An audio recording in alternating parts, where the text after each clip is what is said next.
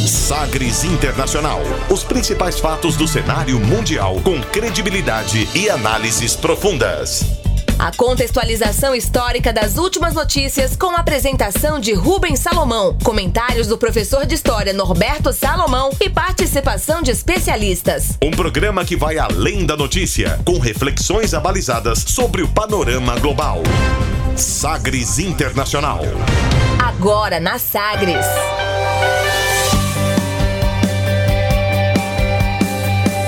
Olá, seja muito bem-vindo, muito bem-vinda a mais uma edição do Sagres Internacional. A gente está chegando com a edição número 146. Eu sou Rubens Salomão e a partir de agora com você, ouvinte Sagres, os fatos precisos e análises credenciadas sobre os principais temas mundiais.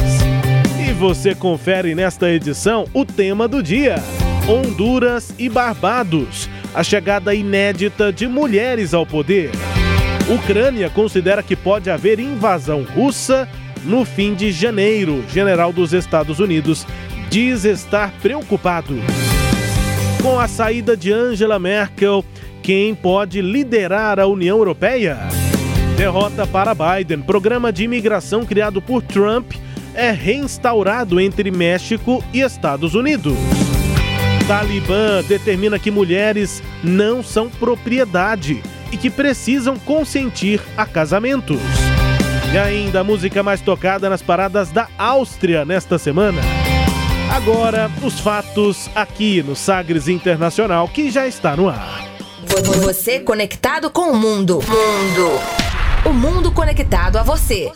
Sagres Internacional.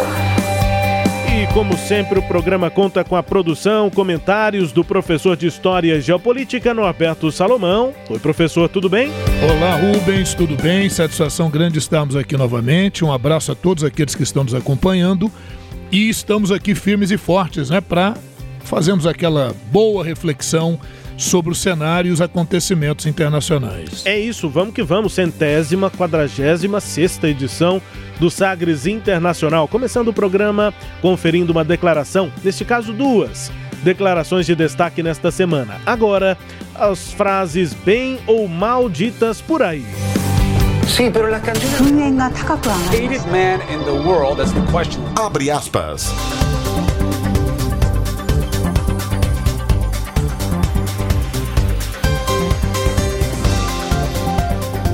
Crise né, e aumento da tensão na Europa é o destaque aqui do quadro Abre aspas. Os russos posicionaram mais de 94 mil soldados perto das fronteiras com a Ucrânia e poderiam preparar uma invasão no final de janeiro, foi o que disse o ministro ucraniano da Defesa Oleksiy Reznov.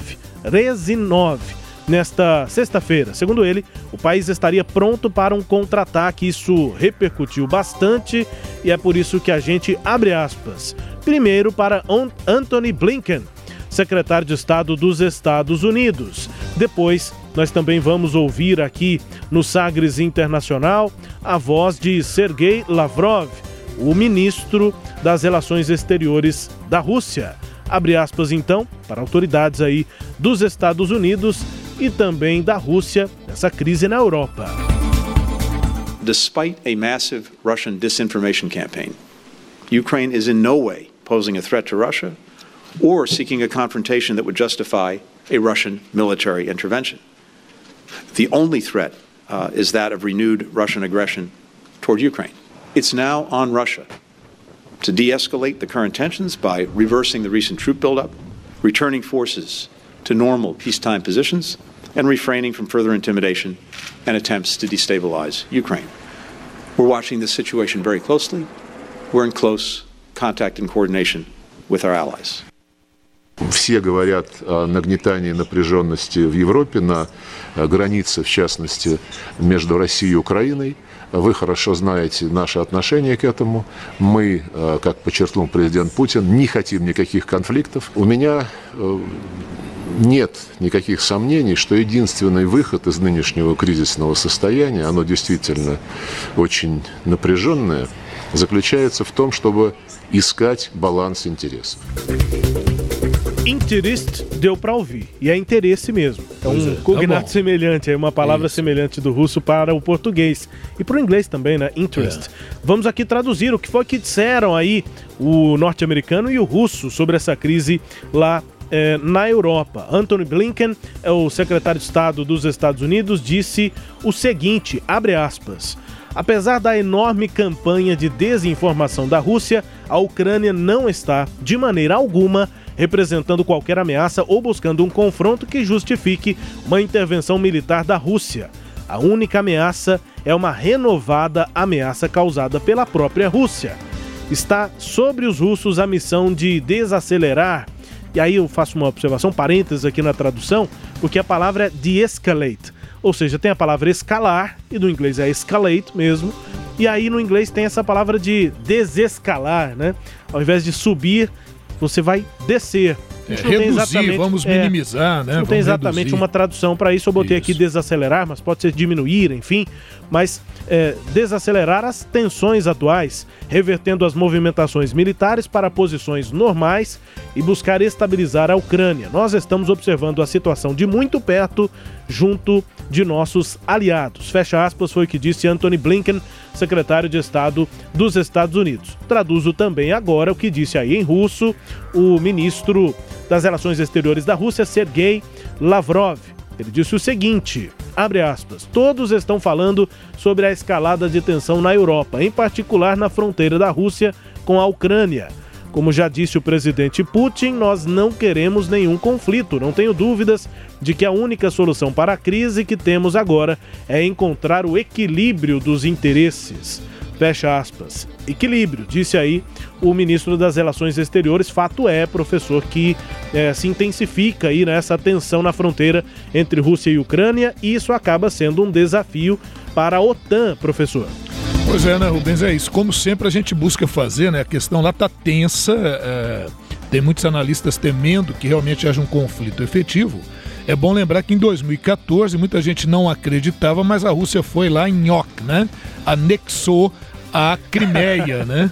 Gostei do nhoque. É. Mas foi bem assim. Não foi? Foi uma bocanhada. Então, uma mesmo. bocanhada.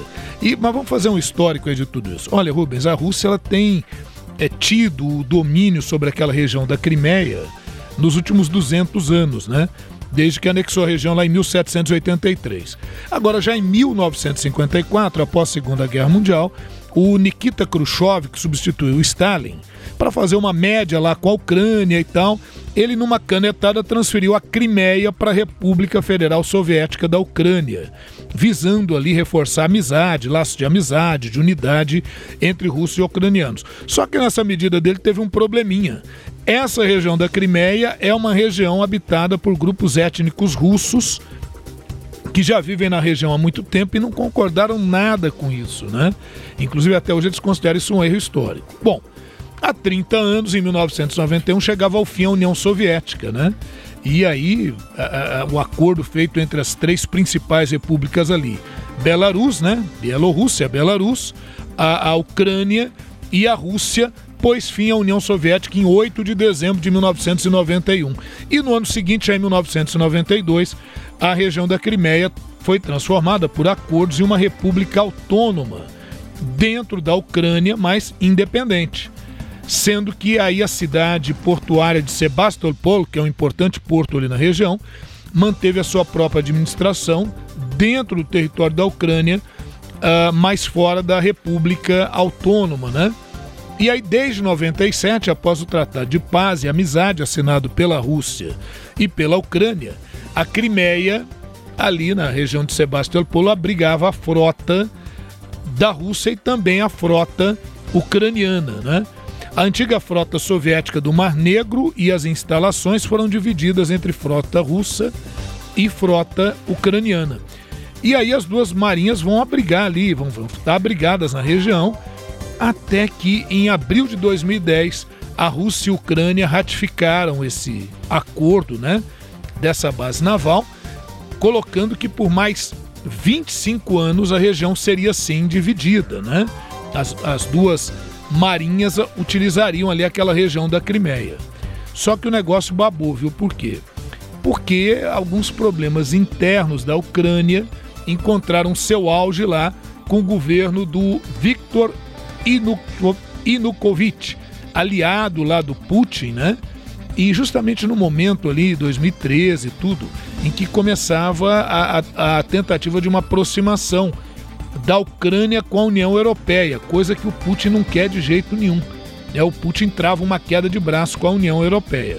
E aí o seu aliado lá, o Viktor Yanukovych, o que, que ele faz? Ele refuga, né? ele rejeita esse tratado com a União Europeia e se aproxima declaradamente da Rússia de Vladimir Putin.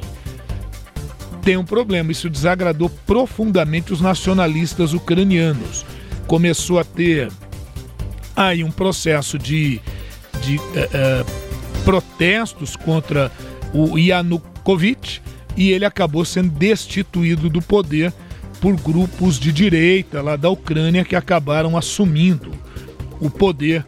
É, é, o, o Yanukovych teve que fugir para a Rússia, viu? teve que cair fora de lá. É, e isso acabou gerando uma divisão interna profunda, porque o novo governo que assumiu proibiu a utilização do idioma russo na Crimeia. Uhum. E isso gerou uma reação de grupos pró-Rússia dentro da Crimeia. O, o Putin alegando então que tinha que preservar os direitos humanos dos, das etnias russas que habitam a Crimeia, acabou, repito lá o meu nhoque, anexando a região em 2014, né? Sim. E nomeando Sergei Aksionov como primeiro-ministro lá da região, né? Então, a, a, tudo isso vai levar a essa intervenção. O, isso gerou, obviamente, a oposição dos Estados Unidos, a oposição da União Europeia, que desde então tem estabelecido medidas restritivas a instituições, a empresas e até pessoas uh, uh, da Rússia, né, como oposição por essa anexação da Rússia. Quer dizer, não gerou grande coisa, muita gente achou que ia dar uma guerra grande. Agora a verdade, viu, Rubens, é que isso acaba virando uma queda de braço envolvendo União Europeia e OTAN na região. Né?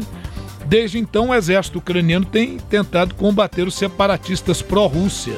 Lá na Crimeia, há um sonho da Ucrânia de retomar essa área da Crimeia, mas até agora, nessa, né, nesse conflito, aproximadamente 14 mil pessoas morreram. É, só diminuiu um pouquinho com alguns acordos que foram feitos em 2015, mas ainda há focos de violência recorrentes na região. A Ucrânia, pelo seu lado, tem planos de ingressar na OTAN. E a Rússia é contrária a isso. Então a Rússia faz sempre uma pressão nesse sentido, né? De que se a Ucrânia integrar a, a, a OTAN, novas ações militares podem ser realizadas na região.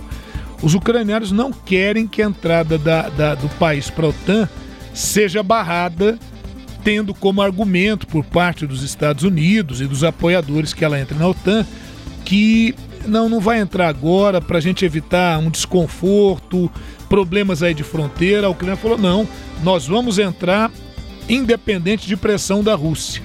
Só que agora, né, diante desse quadro todo, o que, que a gente está observando? A Rússia posicionou, você colocou bem aí no início, 94 mil soldados na fronteira com a Ucrânia.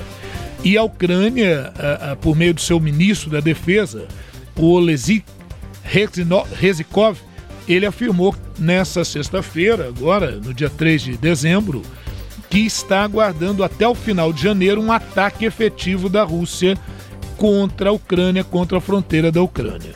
A Rússia se defende dizendo: olha, eu posso posicionar minhas tropas onde eu quiser, dentro do meu território. Só que é uma clara ameaça, né?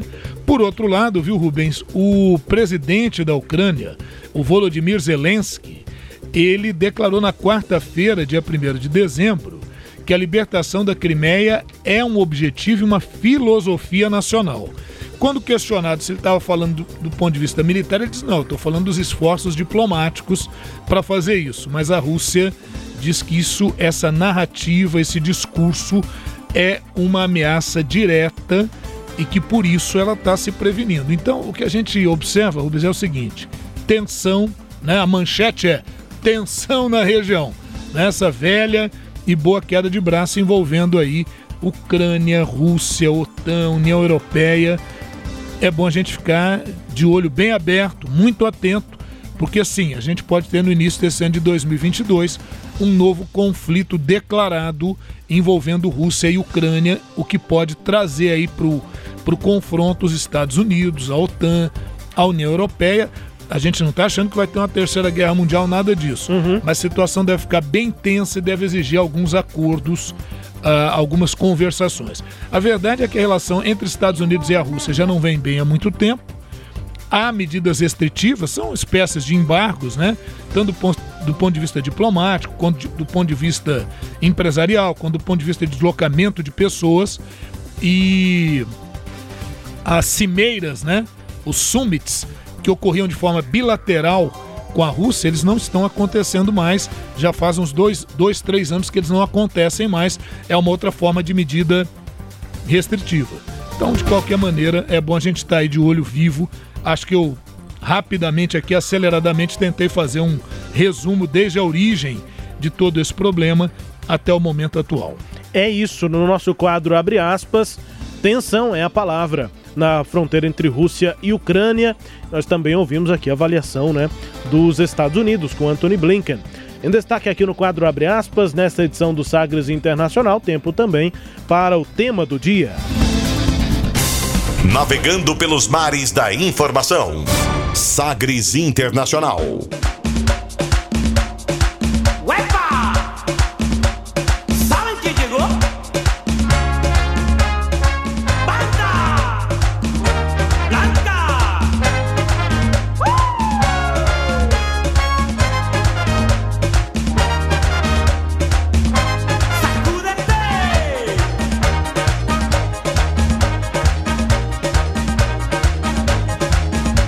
Banda Blanca com o início aqui do nosso tema do dia, música da Hon- de, é, de Honduras. Música de Honduras que é muito variada e esse estilo aí é o principal ritmo, assim, mais comum, mas é muito variada, mas é o ritmo punta. Muito presente também em outras ilhas ali da região, em outros locais, mas é o ritmo que você mais ouve assim se vai para Honduras. Mas também tem músicas como a paranda, a bachata, a salsa caribenha, cúmbia, reggae, merengue, reggaeton, enfim, amplamente ouvidos especialmente no norte, até rancheiras mexicanas que são ouvidas no interior rural. O bom, é que é tudo, o bom é que é tudo muito animado, né? Tudo, é. Um ritmo fantástico. pela né? lista aqui, né? Contagiante, né? E a punta é o nosso eh, estilo aqui escolhido para o tema do dia, que vai destacar Honduras e também Barbados. Começando aqui com Banda Blanca, a gente tem outra música da Banda Blanca daqui a pouco, mas também destacando o nome, né, lá eh, em Honduras. Uma mulher chegando ao poder. que sienta el pueblo hondureño. Que fuera la guerra, fuera el odio, fueran los escuadrones de la muerte, fuera la corrupción, fuera el narcotráfico y el crimen organizado, fuera las sedes, no más pobreza y más miseria en Honduras. Hasta la victoria, siempre unidos, pueblo, juntos vamos a transformar este país. Muchas gracias.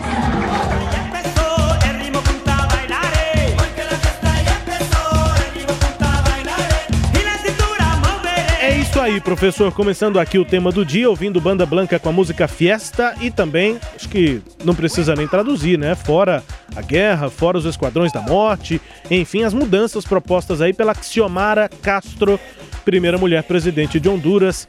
Começando aqui o nosso tema do dia, professor.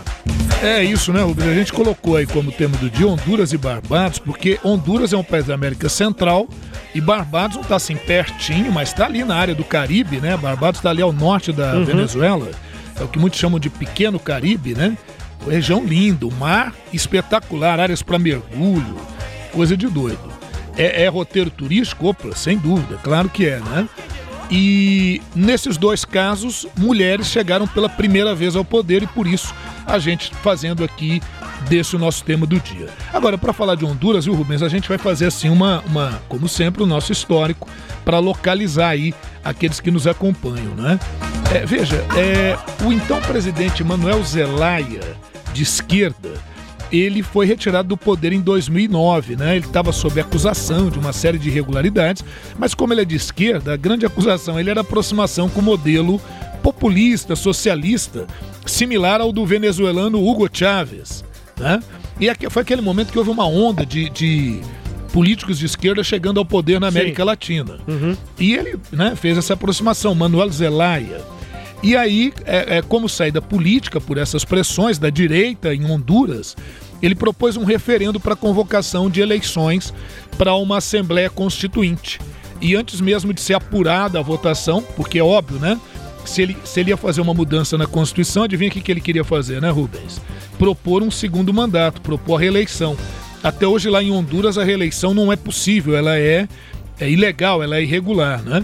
Bom, a oposição direitista não gostou nada disso, articulou-se com o Supremo Tribunal lá, com a Suprema Corte, e olha que legal, eles emitiram lá em 2009 um mandato secreto de prisão. Por que o mandato secreto de prisão? Para não gerar o- o- o- a reação popular, né? Então, no dia 26 de junho, a Suprema Corte determinou no mandato secreto a prisão do Zelay. O Zelay, obviamente, recebeu aquele, aquela intimação, aquela ordem judicial e não cumpriu. E aí a oposição utilizou isso, essa desobediência do Zelaya, como justificativa para realizar um golpe de Estado no dia 28 de junho de 2009. E aí o Zelaya acabou o quê? De noite sendo preso de pijama em casa. E ao invés de eles levarem ele para ser julgado, não, colocaram ele dentro de um avião e mandaram ele para Costa Rica. E o Congresso hondurenho votou pela destituição do Zelaya e nomeou como presidente, o, nomeou o presidente do Congresso, né, comanda a Constituição, o Roberto Micheletti. Aí o Zelaya, né, fez duas tentativas de retornar para o país sem êxito, até que finalmente ele conseguiu retornar clandestinamente ainda em 2009. E olha que louco, pediu asilo na embaixada do Brasil em Tegucigalpa, que é a capital de Honduras. E a embaixada brasileira deu a ele, porque na época era o governo aqui, eles eram aliados, né, o governo do PT, o governo do Lula. Então deu guarida lá na embaixada brasileira. E dali o Zelaya ia agitando, né? Ia cutucando lá. Ia causando. É. Bom, aí houve negociações entre o governo golpista e aqueles que buscaram a restituição do Zelaya para que o- o- o- houvesse um restabelecimento da ordem política ah, em Honduras. Bom, foi feito o acordo de San José, que é a capital lá da Costa Rica, e Tegucigalpa, e, e aí o Zelaya vão ser, vão ser feitas eleições e tal, e o Zelaya vai poder sair do país. Né? O presidente eleito foi o Porfírio Lobo, que autorizou, deu um salvo-conduto para que o Zelaya pudesse sair do país. Então, assim que o Porfírio Lobo foi eleito presidente, em 2010, né, em janeiro de 2010, deu um salvo-conduto, o, o Manuel Zelaya pôde sair com sua família e viajar para a República Dominicana em 27 de janeiro de 2010. Pois bem, em 28 de novembro, quase 10 meses depois, né, de 2010, a organização Wikileaks começou a liberar do- 251 mil documentos confidenciais que detalhavam as correspondências entre o Departamento de Estado dos Estados Unidos e as embaixadas estadunidenses em outras áreas do mundo. Os e-mails divulgados eh, revelaram, viu, Rubens, que em 2009 o Departamento de Estado, sob a liderança da Hillary Clinton, havia tramado e apoiado o golpe que derrubou o Zelaya, né? inclusive dificultado atuações eh, da OEA, da Organização dos Estados Americanos, para restaurar Manuel Zelaya no poder. Bom, o Zelaya foi anistiado pelo governo do Lobo, presidente, né? E em 2011 ele voltou, em maio de 2011 ele conseguiu voltar legalmente para Honduras com a família. E aí começou a se destacar inclusive a sua esposa como seu braço direito, né? É, o Zelaya, muito emocionado quando ele voltou, ele beijou o chão e disse que promoveria a reconciliação nacional, que não tinha ódio de ninguém, né? Que essa coisa de golpe acontece e diz que o respeito ah, era o elemento principal, mas que iria indenizar as vítimas de violações de direitos humanos durante a crise que derrubou o seu governo. Pois bem, Rubens, acontece que em meio a tudo isso a gente teve uma coisa terrível, né? Muitos jornalistas que denunciavam o que a direita tinha feito foram assassinados. Então, a- a- tomou conta do, do noticiário internacional a morte de muitos jornalistas ali em Honduras. É, o, o Zelaya volta fala que vai tentar propor aquela questão da Assembleia Constituinte e a esposa dele é que vai tomando a frente. Assim, é, cria-se uma espécie de braço feminino da campanha do Zelaya. Só que ela foi tão bem sucedida que a Ciomara Castro acaba ganhando mais nome que o próprio marido. Né? E aí ela sai candidata em 2012 à presidência, não vence, mas é aí que ela começa a se destacar nesse quadro. Interessante esse processo aí, inclusive com a Hillary Clinton, né? Porque a gente Sim. acompanhou tanto aquele a eleição em que ela disputou contra Donald Trump e esse era um dos principais pontos de desgaste, né? Sim. Da candidata democrata naquele momento, os e-mails que passaram por ela, que não passaram, e aquilo ficou ali no debate dentro dos Estados Unidos, sobre qual teria sido a postura dela. Agora, a gente vê como é que isso e esse tipo de investigação, né? É de- Ah, quando esses documentos aparecem é Nos- espetacular, né? no, no contexto local, né? Nesse caso aqui de Honduras. O meu sonho é ver isso em relação ao Brasil, sabe? Chegou a ter, né, uma informação ou outra na época lá do governo Dilma, mas nada mais. É, depois teve aquela coisa do Intercept também, né? Sim.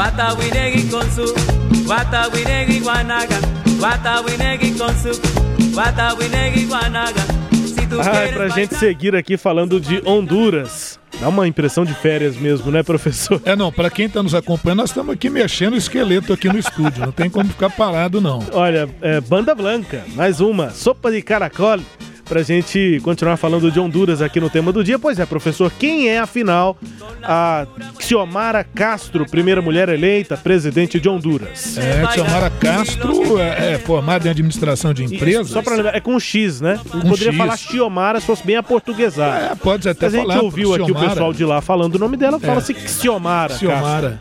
É. Mas é, é, é, a Xiomara, ela, ela é nada mais, nada menos que prima e esposa do ex-presidente Manuel Zelaya, é, que vence as eleições agora pelo Partido Liberdade e Refundação, que é uma coalizão partidária, né? Ela já havia se candidatado, eu falei agora há pouco, ao cargo ah, em 2012 e depois em 2017. Então, por duas vezes ela tentou, mas sem êxito. E a vitória dela agora encerra 12 anos de governo de direita, né? Governo conservador e representa a volta da esquerda hondurenha ao poder. Pela primeira vez desde que o Zelaya foi deposto, né? Foi retirado, como a gente falou aí há pouco, né, Rubens? Em um golpe de Estado apoiado pela direita. Ela derrotou o candidato governista, né? O partido lá, o Partido Nacional, o Nasri Asfura, é que um dos lemas, né, um dos slogans da campanha foi pátria sim, comunismo não. E aí, né, Rubens, dá pra gente perceber como é que essas eleições agora em 2021 lá em Honduras foi muito, mas muito mesmo marcado por uma polarização, né, por uma clara polarização, aquela coisa que a gente acompanhou aqui no Brasil em 2018, mas imagine você de uma forma bem mais aguda, porque lá tem envolvimento de questões de narcotráfico, de, de esquadrão da morte, né, de crime organizado envolvido em meio a todo esse processo. Então, muito tensa foram essas eleições e também uma contagem de votos que foi bem lenta, então isso deixou a coisa em suspenso, mas a Xiomara teve aí é, 20% ou mais, né, de um pouquinho mais de vantagem em relação ao outro candidato, Nasri Asfura. Nasri Asfura, nome um pouquinho complicado aqui da gente pronunciar, né? Pois bem, para conseguir tirar a direita do poder, né, esse grupo conservador do poder, a Xiomara Castro fez uma coalizão ampla, envolvendo vários partidos, mas destaca-se aí ah, ah, o grupo da, de Salvador Nasrallah, que é o seu vice-presidente na chapa, eleito, e com quem ela fez aí essa composição. A Xiomara Castro assumirá o governo ah, numa situação bem difícil, né? É, assume em janeiro aí, assume o governo numa situação difícil para o país, o país abalado pela pandemia do coronavírus, pela migração em massa e pelo efeito de alguns desastres naturais, né? Furacões por lá. Então a situação lá não é nada boa, fora o fato de que dos 9,5 milhões de habitantes, 70% estão na faixa da pobreza. Então uma situação bastante complicada, né? Só para você ter uma ideia, entre outubro de 2020 e setembro de 2021, Honduras foi a segunda nação com maior número de imigrantes detidos na fronteira sul dos Estados Unidos. Foram cerca de 320 mil migrantes, uma alta de 670% em relação ao início de 2020. É, o número só é menor do que o do México. Foram 655 mil aproximadamente de imigrantes ilegais tentando entrar nos Estados Unidos. E, e Rubens, um outro aspecto grave é que o Partido Nacional do presidente Juan Orlando Hernández é presidente que deixa o cargo, né? Agora, o, o, o Juan Orlando Hernandes é interessante, porque eu falei há pouco, você se lembra bem, eu disse, né, Rubens, que lá em Honduras não pode ter reeleição, tudo bem?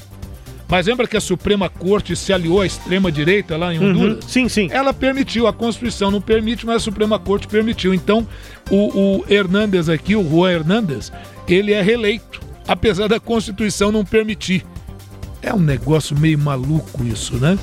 É, pois é, é, o irmão dele, o irmão do Juan Orlando Hernandes, a- a- foi condenado há pouco, né, neste ano, à prisão perpétua nos Estados Unidos por tráfico de drogas. E é muito possível que o Hernandes também eh, seja extraditado e julgado nos Estados Unidos pelo mesmo motivo, agora que termina o seu mandato. Então a situação realmente assim bem grave lá em Honduras. A Xiomara Castro vence, a esquerda volta ao poder, mas pega o país numa situação bem complicada, situação econômica, situação de pandemia. É necessário realmente uma reconstrução, não só física, mas também das instituições lá em Honduras. Shine bright like a diamond. Shine bright like a diamond.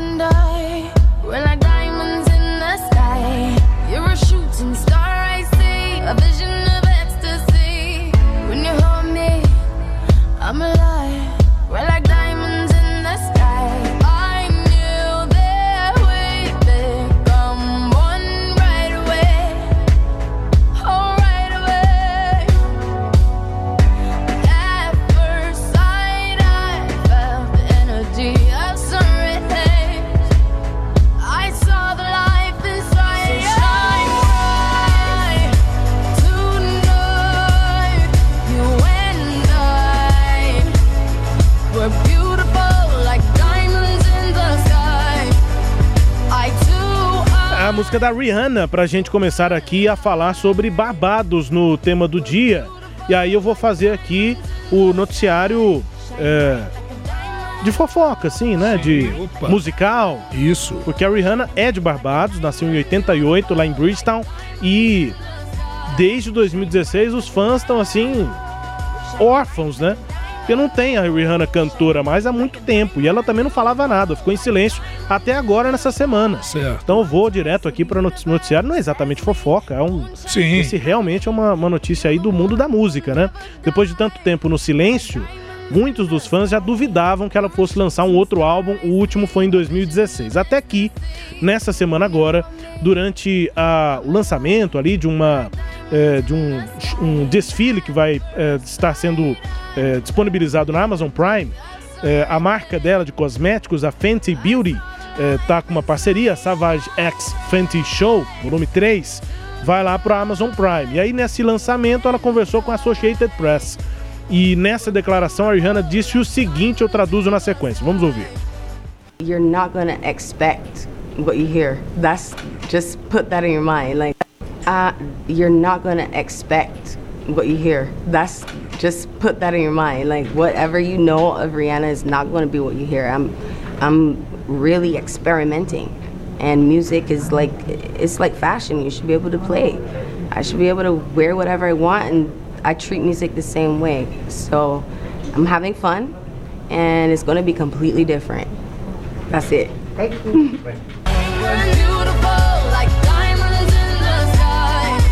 É, pros fãs isso já causa um choque, assim, porque ela não falava nada e de repente fala isso. Isso o quê? Olha só o que disse aqui a, a Rihanna. Abre aspas. Vocês não estão esperando o que ouvir. Apenas coloquem isso na cabeça. Não estão, não estão esperando o que vocês vão ouvir. Vai sair um álbum novo, vocês não tem nem como esperar o que vai sair de lá. E aí ela diz o seguinte: o que quer que vocês saibam da Rihanna não vai ser o que vocês vão ouvir. Eu estou realmente experimentando coisas novas. A música deveria ser ou é como a moda.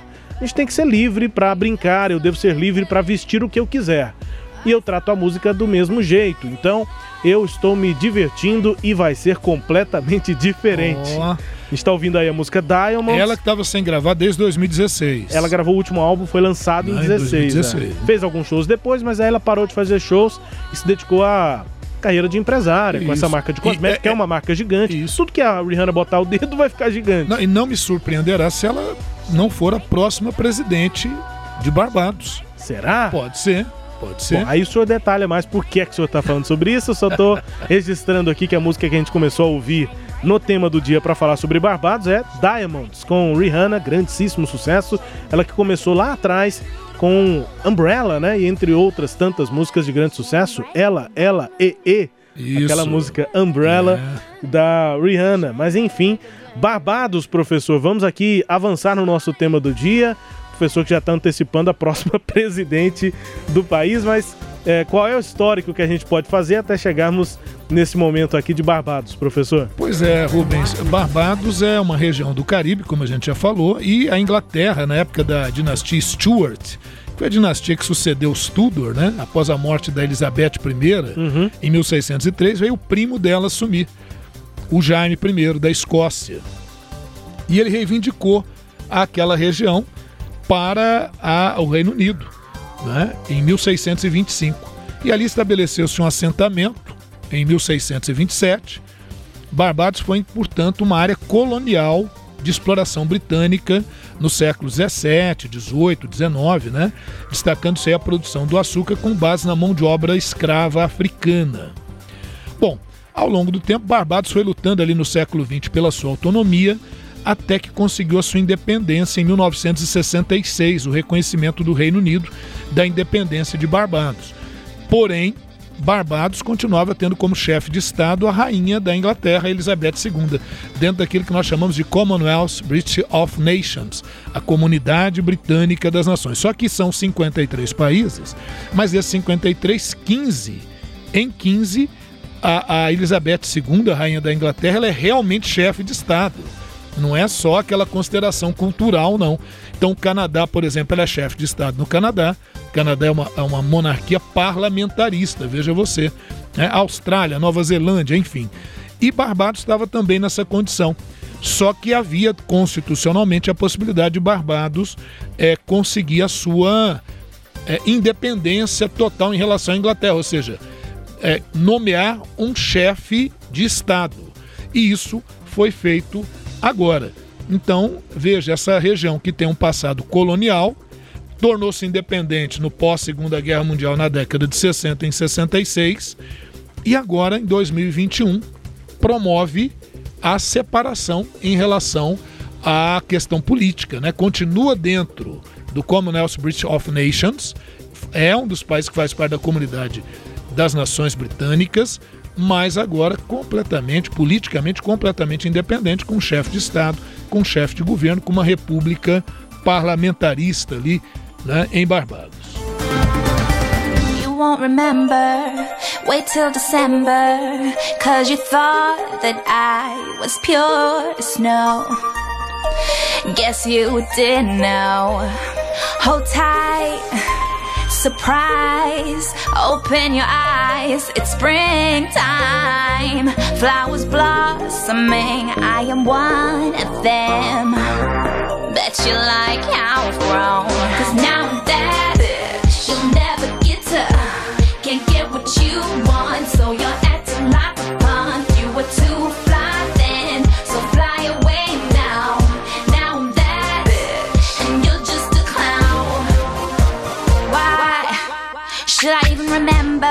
O estilo até parece, né, com o da Rihanna, mas não, essa é a Livy Franco.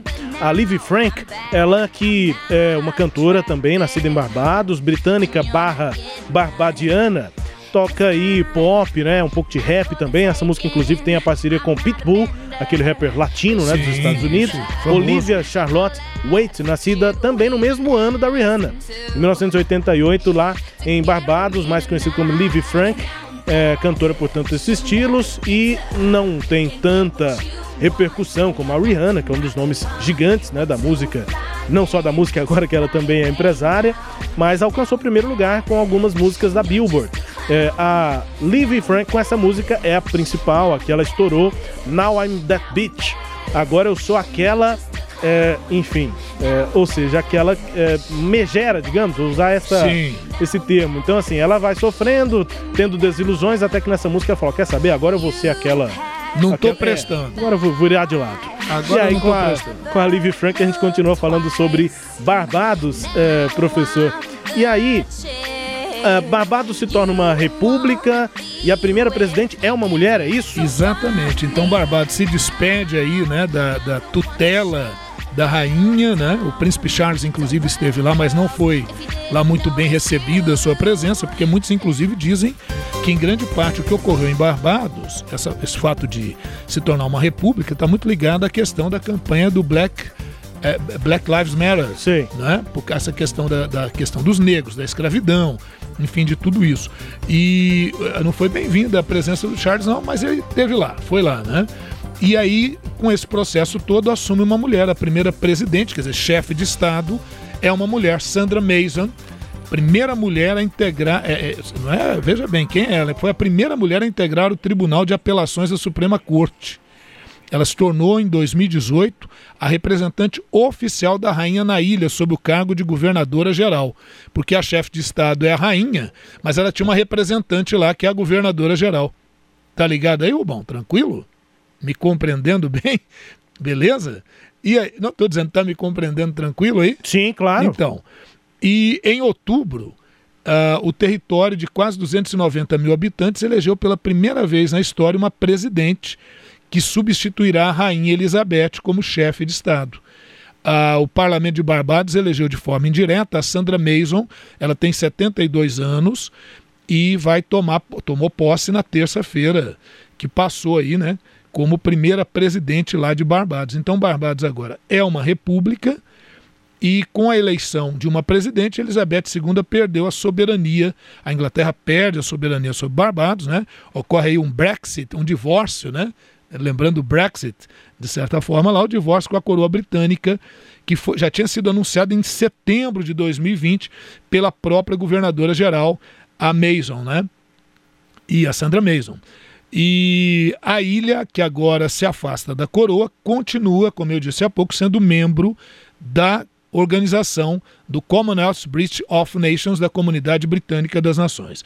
E em meio a isso, como a gente comentava há pouco, a cantora Rihanna foi declarada heroína nacional de Barbados durante o evento em Bridgetown, na terça-feira, no dia 30 de novembro, quando houve a declaração oficial de, digamos, de independência, de proclamação da República lá de Barbados. E ao fazer o, o- discurso de anúncio de- da Rihanna como heroína de Barbados, a primeira-ministra, porque ela tem primeira-ministra, é uma república parlamentarista, a primeira-ministra Mia Motley usou uma citação de Diamonds, um dos hits da cantora, que foi lançado em 2012. É isso aí, viu, Rubens? É isso, destaques aqui, portanto, aí para Honduras e também para Barbados, o nosso tema do dia. A gente vai para o intervalo, daqui a pouco voltamos com mais informações aqui no Sagres Internacional. Na volta você confere o seguinte: como é que a saída de Angela Merkel, eh, com a saída dela, quem é que pode liderar a União Europeia? E uma derrota para o Biden, né? Para o Joe Biden, programa de imigração criado por Donald Trump é reinstaurado entre o México e os Estados Unidos. E o Talibã determina que mulheres não são propriedade e que precisam consentir a casamentos. Intervalo, daqui a pouco a gente volta com mais Sagres Internacional. Bem-vindo a Sagres. Em tom maior. Ingredientes para um abraço perfeito. Olhos fechados para curtir o momento. Coração com coração batendo forte. e duas pessoas se abraçando bem forte. É, em tempos de quarentena por causa do novo coronavírus, essa receita parece improvável. Mas não se preocupe, porque quando tudo isso acabar, poderemos nos abraçar novamente. E este ato simples vai passar a ter muito mais significado. Por enquanto, continue se cuidando. Fique em casa, evite aglomerações e aproveite o tempo para refletir como coisas simples que até ontem não dávamos a devida importância têm feito falta nas nossas vidas. Um Natal incrível pra você e sua família. Feliz Natal. Sagres. Vem que chegou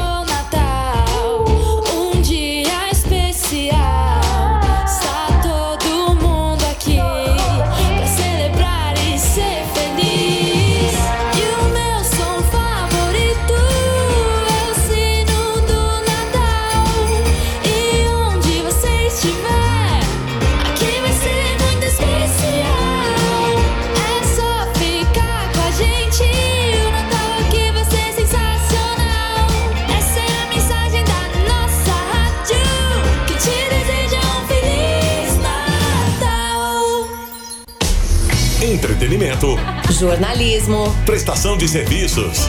Rádio Sagres. Em tom maior.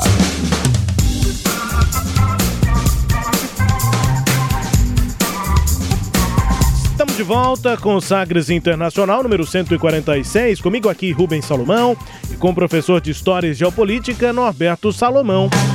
A partir de agora, para girar as informações pelo mundo. Velas ao mar. Gente começa aqui com as informações, registrando destaque lá eh, nos Estados Unidos, porque ocorreu uma derrota para Joe Biden. Um programa de imigração que foi criado por Donald Trump foi reinstaurado entre o México e os Estados Unidos. Os dois países concordaram em reativar parcialmente um programa do governo Trump, por meio do qual os migrantes devem esperar em território mexicano pelas respostas, né, pela resposta aos seus pedidos de asilo no país vizinho. A decisão é vista como um revés, uma derrota para o presidente democrata Joe Biden, que havia encerrado essa prática quando assumiu o poder em janeiro. Ah, dezenas de milhares de migrantes ilegais de, eh, principalmente aqui né, de países da América Central, foram enviados para a fronteira mexicana durante a gestão Trump entre 2017 e 2021. E aí esses clandestinos eram levados para o México para que esperassem lá a decisão sobre seus pedidos de asilo feitos aos Estados Unidos. E aí, muito debate, né, sobre as condições em que essas pessoas eram mantidas lá e também alguns eh, nos Estados Unidos. E agora esse programa volta, professor. É, e aí a gente questiona até que ponto foi uma derrota mesmo, né, pro Biden, porque o Biden estava com um pepino na mão e ele teria que tomar uma medida dura, né? Então é uma derrota um tanto quanto conveniente, né? Para resolver um problema, resolver não, para endurecer a questão da imigração, que é um problema, sim, muito sério lá para os Estados Unidos. Destaque, claro, todos os dias, é, em todos os momentos, é pandemia. Covid-19, coronavírus com essa nova variante, a variante Omicron, e um é, indício nada bom, professor, é a, escalada de casos novos de Covid na África do Sul. Sim. É, em um dia foram mais de 8.500 casos nessa última semana, no É, meio da última né? semana.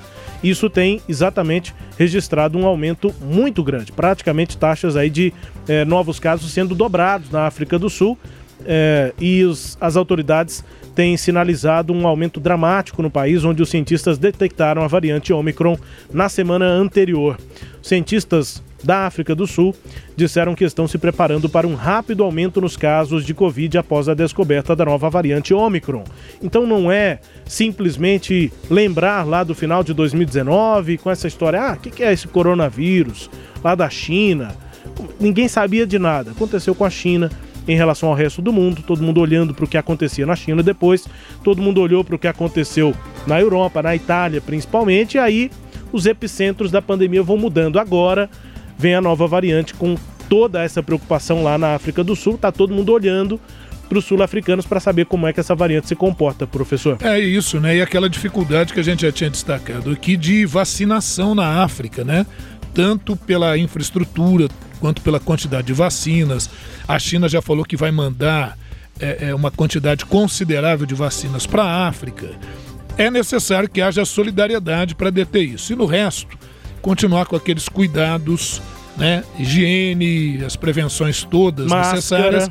É para a gente tentar evitar lockdown, né? É, se você não se vacinou, vacine. Por favor. Professor, vamos aqui para geopolítica, né? Nesse nosso giro.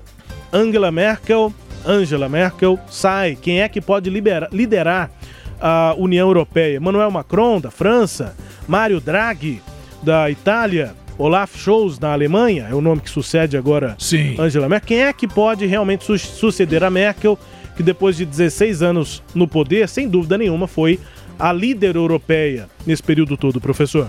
É, eu aposto as minhas fichas no Olaf Scholz, até porque a Alemanha é a principal economia da União Europeia. Eu acho que vai. E ele, e ele já. É é só bom lembrar que o Olaf Scholz ele é o vice-chanceler da Alemanha, o atual vice-chanceler e o ministro das Finanças. Então já está bem engatilhado nessa senhor condição. foi na coluna do meio, né? É, é. Na... Margem de segurança. Ele- não, mas eu acho que é o, mais, o que está mais, mais certo de acontecer. Agora, com essa questão da Alemanha, Rubens, é interessante falar um pouquinho de uma curiosidade, né? Sim. A Angela Merkel, ela houve uma cerimônia, que é a cerimônia de despedida é, do- do- do- dos chefes de Estado lá na Alemanha, né? E tudo, chefes de governo e tudo. E essa cerimônia, ela se chama Grossen Zapfenstreik, né? Tá. É o Grossen Zapfenstreik, que Grossen significa grande, maior, e Zapfenstreik, é, é, significa tatuagem. Ah, que É, mas coisa. não é tatuagem nesse sentido, é porque esse era um termo utilizado quando terminava batalhas e tal, os soldados podiam beber, comemorar, mas até uma certa hora. Aí vinha um oficial que ou fazia com giz uma marca onde estavam os barris, aí não podia beber mais, acabou, Uhum. encerrou. Ou ele vinha com um sabre, batia nas torneiras onde saía bebida, o vinho, ou outra coisa qualquer, e ali já não se podia beber mais. E com o tempo isso virou uma marca assim de despedida. Isso é uma coisa lá desde o século XVI. Entendi. No século XIX tinha uma comemoração muito similar, mas de despedida de autoridades na Rússia, e aí o, o- o Kaiser alemão resolveu incorporar, e assim ficou. Quando um general, uma autoridade se despede, se faz o Grossen Zapfenstreik, que é essa despedida, né? E é, é, a tradição é de que a autoridade que está se despedindo pode escolher três músicas a serem tocadas pela banda marcial. Eles marcham com tochas na mão, tocando também as músicas e, e muitos di- dizem que isso lembra coisa do nazismo. Lembra mesmo, mas isso é muito anterior ao nazismo, é uma tradição muito anterior. E a Angela Merkel, ela pediu três músicas. Duas ela foi ali sóbria, né? Ela pede um, um hino cristão do século XVIII, que é o Grossen Gotten wir loben dich, que é grande Deus, louvamos teu nome, né? Então foi numa boa, tranquilo. A, a outra, ela pede uma música popular da cantora alemã Hildegard Kneff, que é Für mich soll es Rot Rosen regnen, quer dizer que flores ou rosas vermelhas caiam sobre mim. E é muito interessante essa música, porque nessa música diz assim, ó, pra mim é tudo ou nada. Né? A minha intenção é ganhar. Então, talvez até uma coisa assim de autoconfiança da Angela Merkel. Agora, ela surpreendeu, surpreendeu mesmo, porque Angela Merkel ela nasceu na Alemanha Ocidental, mas o pai dela era pastor evangélico. E ela passou a juventude na Alemanha Oriental, em Brandenburg ali. E quem é o ícone, né? Quem que é a ícone do, do, do, do punk nos anos 70 na Alemanha Oriental? Ninguém mais, ninguém, menos que Nina Hagen. E aí ela, ela tem um sucesso em 74 e Angela Merkel surpreendeu pedindo a música do Hast in den Faber-Film vergessen. stampfte mein Fuß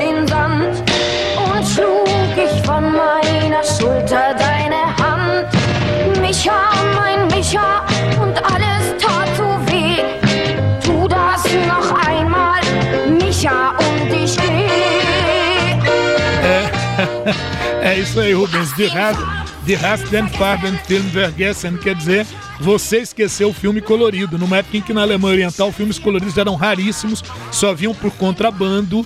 E a Nina Hagen, você viu que ela fez assim meio no ritmo daquelas músicas alemãs tradicionais, mas fazendo uma sátira a isso e ao mesmo tempo falando com o namorado, Misha, dizendo: olha, você, a nossa vida era colorida e agora você me vem com esse filme preto e branco. Se você continuar a me machucar assim, eu, eu não fico mais aqui, eu vou embora. E esse vou embora pode ser tanto de se matar, de morrer e tudo, como de ir embora mesmo.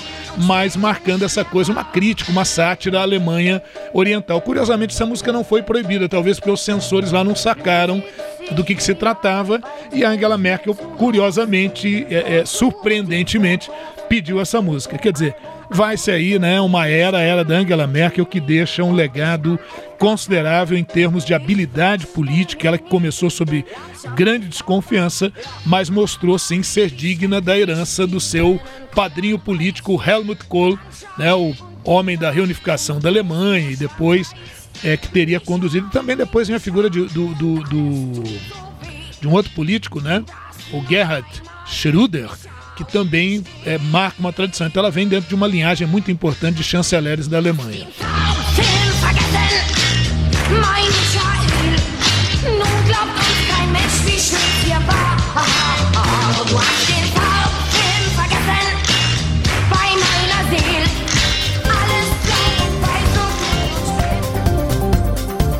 Seguindo aqui no nosso giro, depois do punk aí escolhido pela Angela Merkel, vamos aqui pro Oriente Médio, professor, porque o governo do Afeganistão, controlado pelo Talibã, publicou um decreto sobre os direitos das mulheres. Isso aconteceu agora, sexta-feira, dia 3 de dezembro, e esse decreto diz o seguinte, que elas não deveriam ser consideradas propriedades e precisam consentir para se casar, mas não mencionou, não mencionou o acesso feminino à educação ou ao trabalho fora de casa. São outros grandes problemas. Né? O Talibã está sob pressão da comunidade internacional, que mantém a maioria dos fundos para o Afeganistão congelados, para se comprometer a respeitar os direitos das mulheres, desde que assumiu o comando do país no dia 11, eh, no dia 15 de agosto. O porta-voz, né, eh, o Zabilia, Zabilia Mujahid, eh, diz o seguinte, abre aspas, uma mulher não é uma propriedade, mas um ser humano nobre e livre. Ninguém pode dá-la a ninguém em troca de paz, ou para pôr fim à animosidade. Isso é um- uma parte do trecho do decreto aí do Talibã no Afeganistão, professor. Pois é, né, Rubens? É isso. Nós completamos aí 100 dias do governo do Talibã, coisa de uma ou duas semanas, com bastante violência, né? Inclusive violência contra as mulheres. Inclusive juízas, né, que tiveram que fugir de lá, enfim. Agora, eu vejo, parece uma bobagem isso, mas eu vejo como um grande avanço o Talibã afirmar isso, porque sem, sem isso ele não consegue reconhecimento internacional. E o governo do Talibã já está começando a ter problemas na fronteira com o Irã. Já está havendo posicionamento de tropas ali no Irã, é, na, na fronteira com o Irã. É, então vejo assim como um certo avanço. Vamos ver se isso prossegue. Quem sabe a partir daí é um primeiro momento para daí falar-se de educação, de outros direitos que as mulheres merecem. É para inglês ver, mas tem que começar por alguma coisa, né? É, não, e eu acho até que nesse caso não é nem para inglês ver, mas eu, acho que é uma primeira medida, muito tímida, claro, Uhum. mas que talvez possa abrir espaço para novas possibilidades, né? O Ernesto nos convidou. Brasil Internacional. Notícia aqui do Brasil tem a ver com a pandemia. A gente falou agora há pouco, né, professor, sobre a escalada lá de novos casos na África do Sul. E enquanto isso, a Anvisa, Agência Nacional de Vigilância Sanitária, enviou nesta semana um novo parecer à Casa Civil do governo Bolsonaro para pedir a adoção de medidas mais rígidas no acesso de viajantes aqui ao Brasil. A gente já confirmou alguns casos da variante Ômicron e a intenção da Anvisa é evitar o aumento dos casos de Covid-19 depois da descoberta dessa variante. No documento, a Anvisa reitera a necessidade de 1. Um, impedir temporariamente voos com destino ao Brasil vindos de Angola, Malau, Moçambique e Zâmbia. E 2 exigir certificado de vacinação completa contra a Covid para a entrada de viajantes aqui no Brasil. Infelizmente, os pedidos da Anvisa eh, têm feito eco, mas só isso, como se fosse assim uma caverna vazia, professor, porque não tem resposta do, eh, eh, do governo federal. É, mas por outro lado, viu, Rubens, eu tenho visto um avanço considerável do Ministério da Saúde, o Ministério da Saúde agindo como deve agir, como deveria ter agido. né? A vacinação tem avançado muito no Brasil, ainda bem. A Anvisa atuando muito bem, né? É, então vejo assim que depois que a gente deixou de falar de, de, de cloroquina e vermectina, que, a- né? A gente começou a entrar em. Como é que é que a gente chama, né, Rubens? Tratamento off-label, né? Off-label, é. Então o Brasil parece ter entrado no trilho e os cuidados parece que vão ser tomados. Agora, essa questão de algumas restrições, tem sempre aquela questão política, tem a própria postura do presidente Jair Bolsonaro, que complica um pouquinho, mas eu creio que a gente está avançando razoavelmente bem. Vamos para a música mais tocada aqui pelo mundo desta semana na Áustria. Áustria.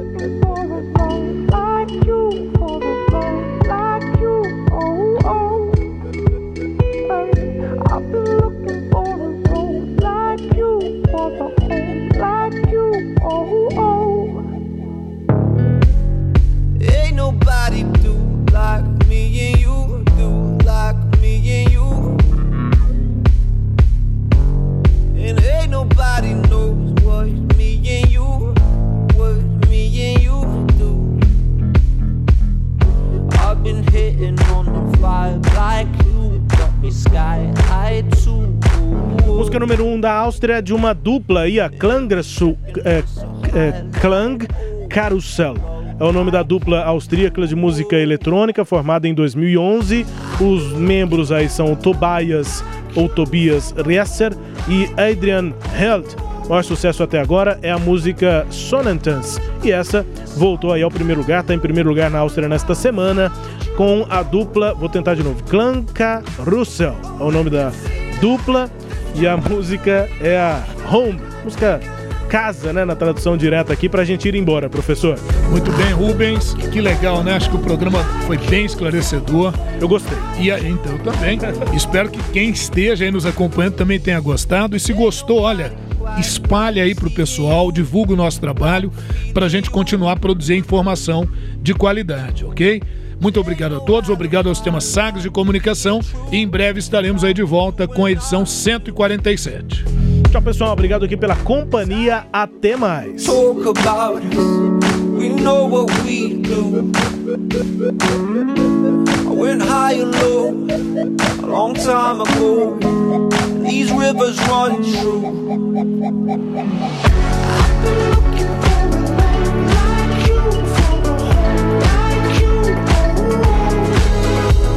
Você ouviu Sagres Internacional.